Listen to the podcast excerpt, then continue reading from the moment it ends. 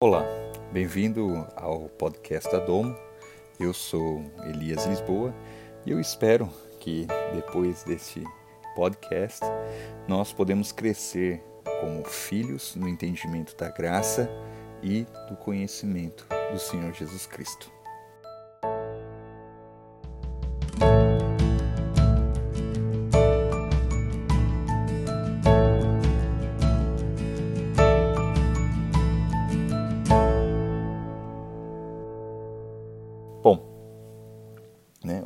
De hoje é quem quer dinheiro.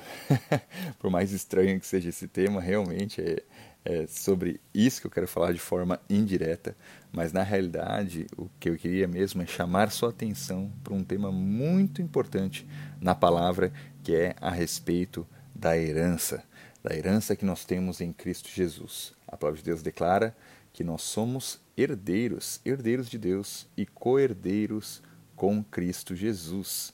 E nós precisamos entender de que forma que nós somos herdeiros, de como fomos feitos herdeiros de Deus e o que, que isso influencia em nossas vidas hoje. O que define a nossa herança em Cristo hoje é a nossa filiação. Nós só podemos ser herdeiros se nós somos filhos. Ou seja, independente né, da relação que se você teve com, com que você teve com seu pai, com seus pais até, né, isso não exclui a sua herança, isso não exclui o fato de que você é filho, né, de forma natural falando, né, de forma naturalmente, né, a, a, um filho adotado, um filho bastardo ou um filho legítimo, todos eles têm direito à herança. Né? Já vimos casos mirabolantes por aí ao mundo, onde pessoas deixaram toda a sua fortuna para cachorros, para, instituições, né? mas pela lei isso não é permitido. O, pela lei, a herança ela deve ser remetida aos filhos. Os filhos têm direito a essa herança. Olha só o que, que diz Atos 20, versículo 32. Agora, pois, eu vos dedico aos cuidados especiais de Deus e à palavra da sua graça, que tem poder para vos edificar e dar herança entre todos os que são santificados. Aqui Paulo ele está né, dedicando aqueles que estavam na igreja a Deus e à palavra da sua graça. Jesus e a sua palavra são, são iguais. Não tem como a gente amar a Jesus e não obedecer a sua palavra.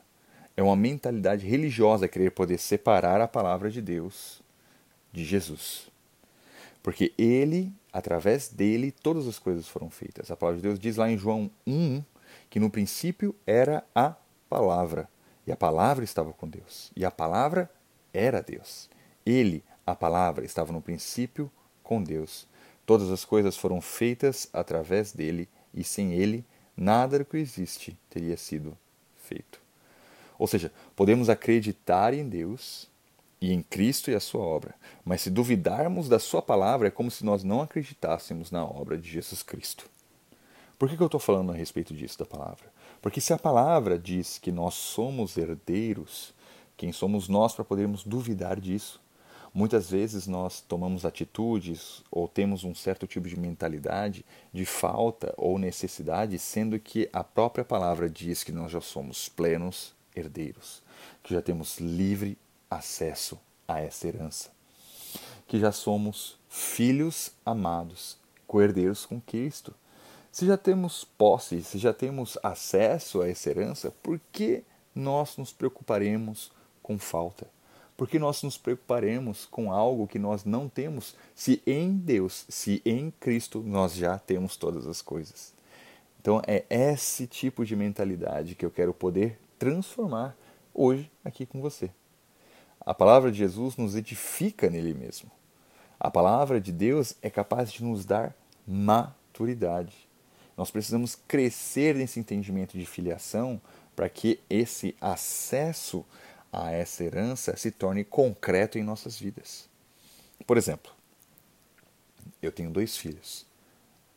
A meu filho Noah e a minha filha Chloe. Vamos supor que meu filho Noah hoje estivesse fazendo 18 anos de idade. Se, se ele chegasse para mim e falasse, pai, você me ajudaria a tirar a carta de motorista? E eu, quem sabe, faria uma proposta para ele, falaria, filho, quem, vamos fazer assim, ó, você tira a carta e no momento que você tiver a carta, eu te dou um carro. Minha filha, que é mais nova, olhando essa, essa atitude, falou, ô pai, ele vai ganhar um carro? E eu falo para ela, sim, vai ganhar um carro. E ela fala, nossa pai, eu também quero um carro. Você me dá um carro? Você poderia me dar um carro? Eu falo, posso, posso te dar um carro, mas não vou te dar.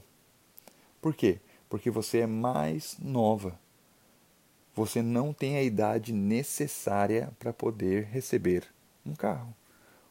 O seu irmão está completando 18 anos, por isso ele já tem idade legal para poder receber um carro, já tem maturidade para poder receber um carro. E ela não tem. Então, o que eu quero deixar claro é que nós somos chamados à maturidade para poder termos acesso a essa herança que nos foi proposta. Enquanto vivemos numa vida de dúvidas, enquanto vivemos numa vida de incredulidade com aquilo que Deus já fez por nós, nós inevitavelmente não poderemos desfrutar de maneira plena daquilo que Ele nos deu. Hebreus 5, do versículo 11 até o versículo 14, diz assim: Quanto a isso, temos muito que ensinar assunto difícil de explicar, especialmente porque vos tornastes indolentes para aprender. Apesar de que essa altura já devisse ser mestres, ainda estáis precisando de alguém que vos instrua mais uma vez quanto aos princípios elementares da palavra de Deus. Voltastes a necessitar de leite, quando já devia estar recebendo alimento sólido. Olha o versículo 13 que diz: Ora, quem precisa alimentar-se de leite ainda é criança e não tem experiência no ensino da justiça. No entanto, no entanto, o alimento sólido é para os adultos, os quais, pelo exercício constante da fé, tornaram-se capazes de discernir tanto bem quanto mal. A condição que Hebreus, que o autor de Hebreus traz aqui para a nossa maturidade, para podermos crescer no entendimento de que somos feitos filhos, é a experiência no ensino da justiça. É isso que diz o versículo 13. A criança, ela não tem experiência ainda no ensino da justiça. Né, nós já temos visto nesses últimos nessas últimas celebrações, nesses últimos podcasts, a respeito das cinco colunas do Evangelho. E nós vimos ali a respeito do amor, a respeito da misericórdia, da graça, da justiça, e agora estamos falando da, da herança, que é a quinta coluna. É a quinta coluna do Evangelho. Inevitavelmente, essa quinta coluna vem após a justiça. O entendimento da justiça nos leva a desfrutarmos da herança. Uma coisa que eu quero que você tenha em mente é que a graça de Deus veio para poder nos incluir como filhos. Agora, o entendimento da justiça nos faz, nos leva até a nossa herança. Então, a graça nos dá acesso à herança, mas a justiça nos faz desfrutar dela. Olha só isso. Não só o fato da justiça nos levar a desfrutar da herança, ela também, diz ali no versículo 14, faz com que, através do exercício constante da fé, nos torna capaz de discernir tanto bem quanto mal.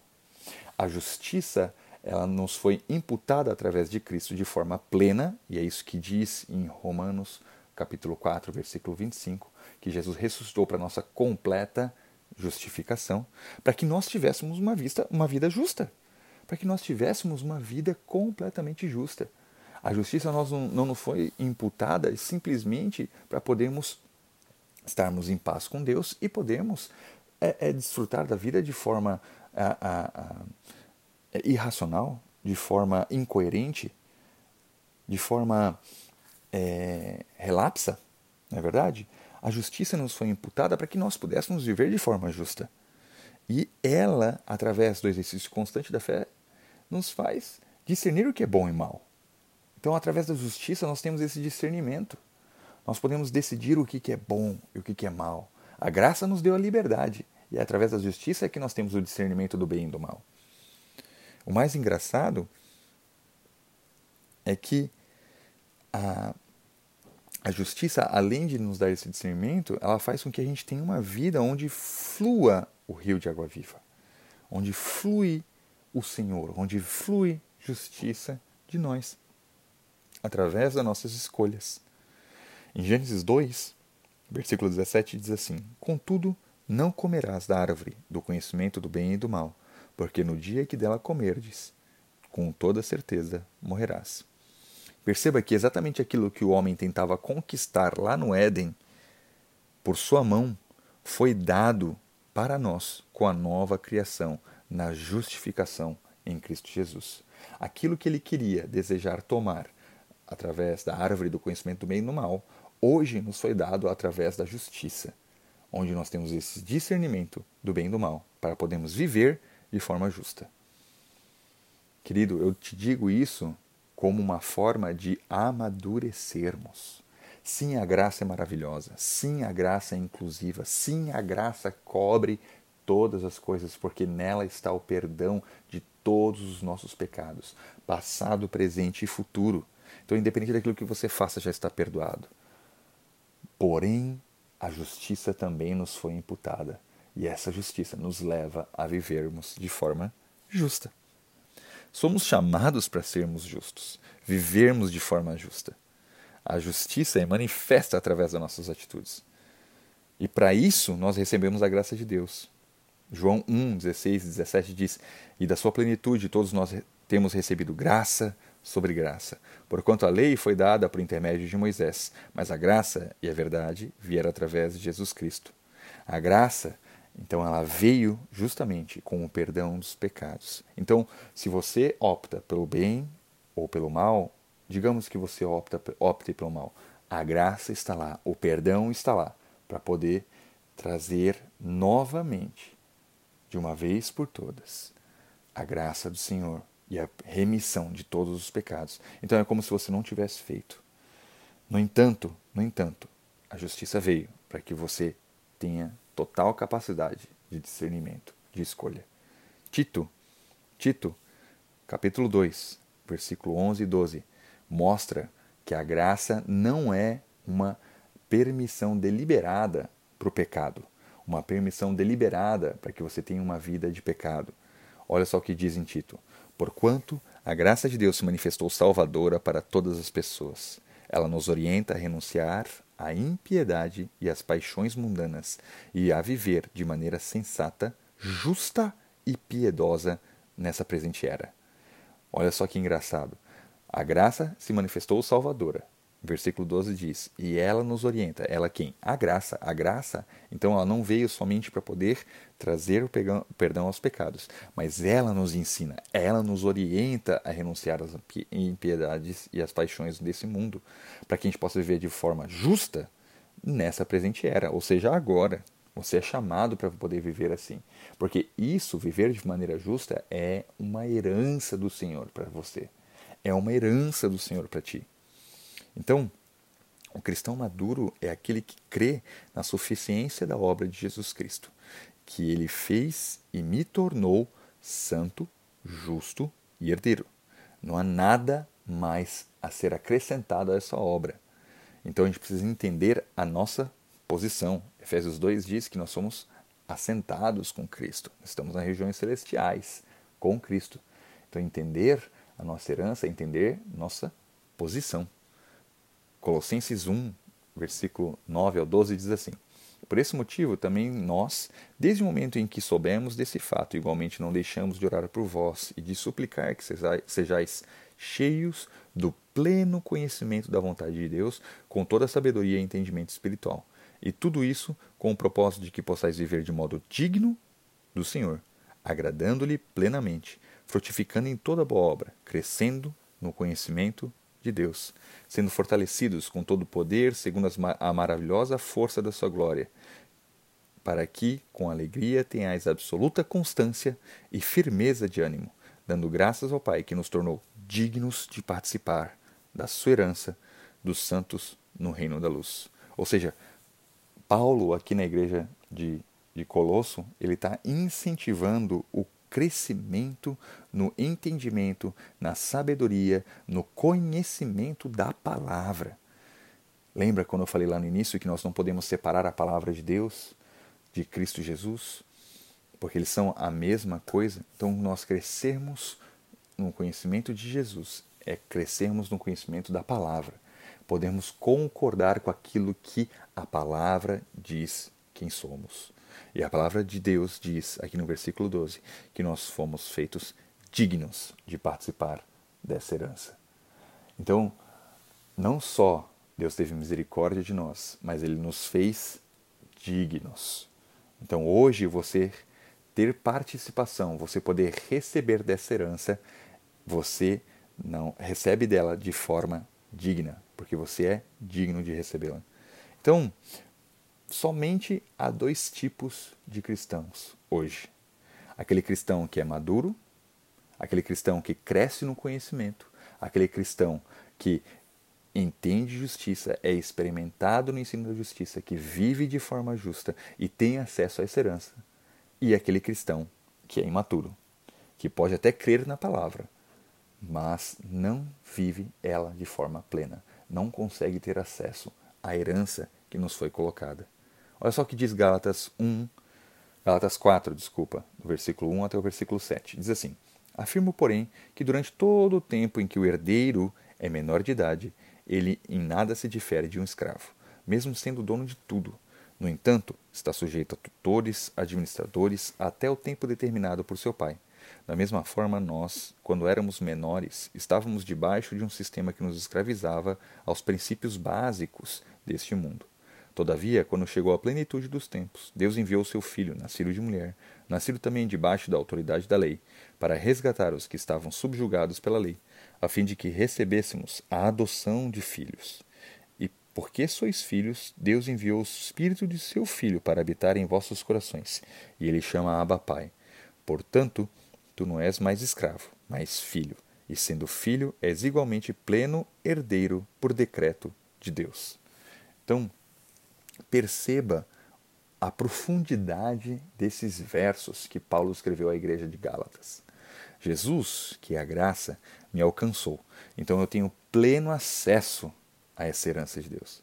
Então, primeira coisa que nós precisamos entender é que nesse, nesses versículos que nós lemos em Gálatas existem descrições de dois tipos de filhos. Aquele que é menor de idade, que apesar de ser herdeiro, ele não se difere de um escravo, e aquele que é menor de idade, maior de idade, desculpa, ele é maior de idade. Então, o menor de idade, a palavra que é utilizada para caracterizar essa pessoa é a palavra népios, o filho népios, que quer dizer que é uma criança incapaz de receber instruções, não tem compreensão do todo, filho imaturo que pode até usufruir da graça do pai, mas sempre irá precisar de um tutor dizendo o que pode e não pode fazer.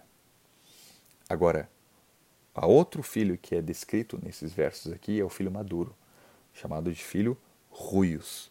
Esse filho, ele já é crescido, tem entendimento. Né? O significado né, do filho ruios é descendente da prosperidade, da herança, aquele que em caráter tem o mesmo caráter do pai em que ele foi formado, a sua vida se assemelha de Deus, governado pelo Espírito e tem acesso à intimidade. É um filho maduro que vive a justiça, entende o todo, reflete sua nova natureza, que é a natureza de Deus, de forma natural. Então ele não, não se esforça para ser justo, ele simplesmente é justo, porque ele entende a obra de Jesus. Ele entende que ele é uma nova criação. Ele entende que ele foi criado para isso. Ele entende que a natureza anseia a manifestação destes filhos. Romanos 5, versículo 17 diz: Pois se pela transgressão de um só homem a morte reinou, por meio desse, muito mais os que receberam a transbordante provisão da graça e do dom da justiça reinarão em vida por intermédio de um único homem, Jesus Cristo. Lembra quando eu disse que a herança, entender herança, entender nossa posição?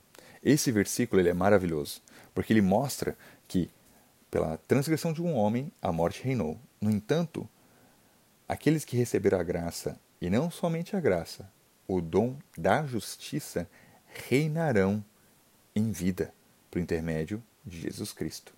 Então, se entender a herança é entender nossa posição, e entendemos que nossa posição é estar em Cristo Jesus, assentado, entronizado nas regiões celestiais, quer dizer que nós reinamos com Ele. E reinar aqui na terra também faz parte da nossa herança também faz parte daquilo que Deus deu para você, meu querido. Daquilo que Deus deu para você. E não e perceba, não é somente receber a graça, mas é receber a justiça de Deus. Então você perceba que tudo isso está interligado, tudo faz parte de uma só coisa. Então, quando nós entendemos a nossa posição em Cristo Jesus, entendemos que nós estamos assentados nas regiões celestiais, nós percebemos que a nossa realidade, ela é a nossa realidade espiritual.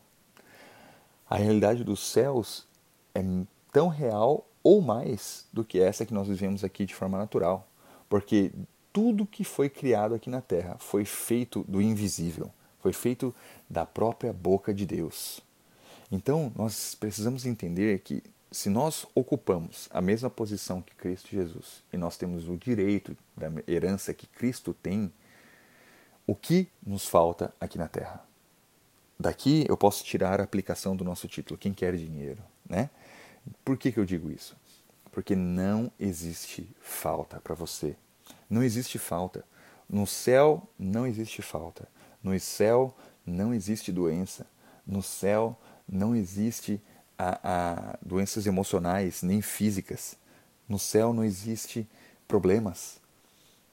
Então, se você olha todas as coisas na sua vida da perspectiva da, da sua posição, você começa a perceber que não existe falta na sua vida, que não existe doença na sua vida. Ah, Elias, mas essa teoria é bonita, tudo isso que você está falando é bonito. Mas e quanto aos meus problemas? E quanto às dificuldades que eu passo aqui na Terra? E quanto às doenças que eu passo aqui na Terra? O problema é o foco em que nós temos colocado a nossos olhos o como nos foi ensinado durante tanto tempo na igreja uma visão errada a respeito da perspectiva que temos aqui na Terra. Que é um bom exemplo? Por muito tempo foi pregado né, que, da, a respeito da saída do povo do Egito para ir para a terra de Canaã. Muito famosa essa história lá em Êxodo com Moisés. Né? E o problema é que já ouvimos diversas e diversas pregações e ensinos que enfatizam o fato de que o povo saiu do Egito, passou pelo deserto para depois conquistar a cidade, né, a terra de Canaã. E nós entendemos sim que o Egito era uma figura do mundo e que nós fomos resgatados do mundo. Então, Muitos pastores fazem aplicações dessa maneira, de que você foi resgatado, você foi retirado do Egito para poder viver em Canaã, mas você precisa primeiro passar pelo deserto. E aqui é que está o meu problema com isso. A mensagem, ela está errada. Deus nos tirou de um reino de trevas e ele colocou a gente num reino de luz. É isso que diz a palavra de Deus. Nós somos retirados no reino de trevas e colocados no reino de luz. Deserto não é um reino de luz. No, não, Deus não, não colocou a gente no deserto. Nós não vivemos um deserto hoje em dia. No deserto é onde o povo encontrou dificuldade, é onde o povo encontrou escassez, é onde o povo encontrou problemas. E nós não vivemos, Deus não nos colocou nesse, nesse deserto. Deus não nos colocou neste lugar. Tá, Elias, você está falando então que a gente não vive no deserto, a gente não vive num lugar né, a, a, a, que está propício a isso. Mas como é que você me explica então as minhas tribulações? Como é que você me explica meus problemas? Eu não estou falando que nós não passaremos por coisas aqui na terra. Até porque o próprio Cristo falou que no mundo tereis aflições. Mas tem de bom ânimo, porque eu venci o mundo. Agora olha só o que diz Isaías 43, citando algo lá do Velho Testamento, na Antiga Aliança. Diz lá no 43, versículo 2 diz assim: Quando passares pelas águas, eu serei contigo. Quando pelos rios, eles não te submergirão. Quando caminhares pelo fogo, não te queimarás, nem a chama arderá em ti. Olha que precioso esse texto. Ele não fala se, ele fala quando. Quando passares por essas coisas, nada acontecerá. Quando passares pelas águas, não te afogarás. Quando passar pelo fogo, ele não te queimará. Então perceba que a perspectiva é completamente diferente. Isso é uma perspectiva de alguém que é maduro na palavra, porque se a palavra declara que a minha posição é a posição de Cristo Jesus, nada pode me abalar. Nenhum problema pode afetar quem eu sou. O nosso modelo mental ele foi construído para poder valorizar as dificuldades, ao invés de nós desfrutarmos a herança, ao invés de nós entendermos a verdadeira herança. O deserto nunca foi plano de Deus. O deserto que o povo passou nunca foi plano de Deus. Ao contrário, o deserto foi um fruto da incredulidade do povo. Quando então, a única forma de você viver deserto aqui na terra é quando você passa a separar Deus de sua palavra, quando você deixa de acreditar plenamente naquilo que a palavra diz a seu respeito. Olha só o que diz Hebreus 3,19. Concluímos desse modo que não lhes foi possível ter acesso à terra prometida por causa da incredulidade. Então, todas as vezes que nós temos incredulidade, ou seja, que nós separamos Deus daquilo, da Sua palavra, daquilo que Ele decretou sobre nós, nós estamos propícios, propícios a vivermos uma vida de deserto. E a Canaã, que era a nossa terra prometida, hoje é a nossa posição em Cristo. Então Deus, ele nos retirou da figura de Egito e nos posicionou em Canaã, ou seja, ele nos retirou do mundo e nos posicionou em Cristo Jesus. Deixa eu te contar uma coisa, meu querido. Tudo o que não se aplica num relacionamento entre pai e filho e marido mulher não se aplica no relacionamento em que você tem com Deus. Deixa eu te dar um exemplo. Vamos supor que eu decidi, moramos aqui em Florianópolis, né? E aqui tem um, uma, as famosas dunas da Praia da Joaquina. E vamos supor que eu tenha decidido alugar um 4x4 e ir com a minha esposa né, para dar um passeio nas dunas. Eu fecho os vidros, ligo o ar-condicionado bem geladinho, porque vai estar um sol escaldante na parte de fora, e subo e desço duna, subo e desço duna. E de repente eu paro e falo, querida, você poderia dar uma olhadinha no, no pneu ali fora, por favor? Eu acho que tem algum probleminha. Aí ela, de forma né, de uma grande prontidão, ela abre a porta, sai do carro, dá uma olhadinha nos pneus. Enquanto ela está vendo os pneus, eu fecho a porta, tranco a porta e fico eu quieto ali no ar-condicionado. Minha esposa tenta abrir a porta e, e percebe que está trancada e fala: O que, que você está fazendo? Por que, que eu estou aqui fora? E eu finjo que nem escuto. E ela começa a ficar irritada: O que, que você está fazendo? Por que, que você não me deixa entrar no carro? E de repente eu viro para ela e falo: Querida, decidi que agora é um tempo de deserto para você. Você tem que ficar aí fora. É um tempo de deserto.